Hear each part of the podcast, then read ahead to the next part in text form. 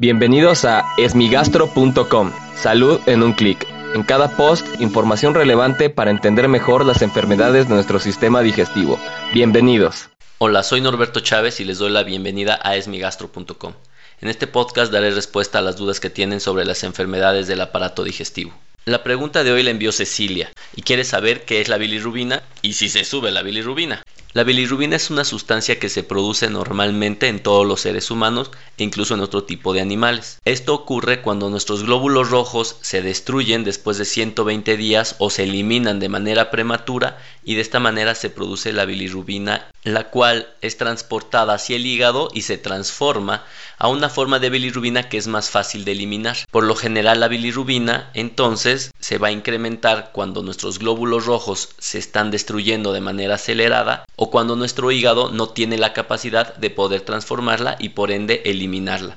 Esto puede ocurrir por múltiples enfermedades como la cirrosis hepática, las infecciones graves, los trastornos que se llaman hemolíticos que son relacionados con la destrucción masiva e importante de glóbulos rojos, pero también con enfermedades benignas como el síndrome de Gilbert, el cual es un trastorno genético a través del cual no se elimina tan rápido la bilirrubina y se eleva en pequeñas cantidades, pero incluso es una condición que atrae beneficios ya que reduce el riesgo de algunas enfermedades como las cardiovasculares o el Alzheimer. Por lo tanto, debemos entender que efectivamente la bilirrubina por lo general se altera en procesos patológicos, es decir, en enfermedades, aunque hay condiciones benignas que también la pueden elevar.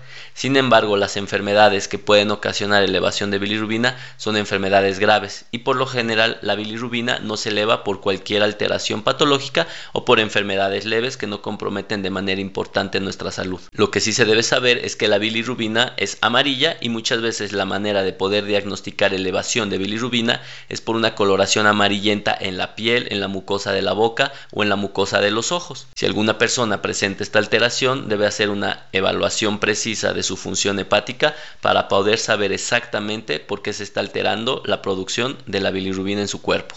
Muchísimas gracias a Cecilia por enviarnos esta pregunta.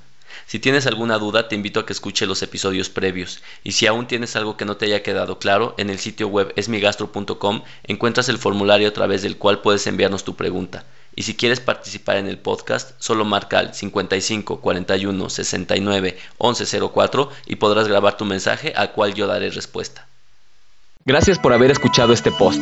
Si la información les fue útil, compártanla. Hagamos que más gente esté informada. Los esperamos en el próximo podcast.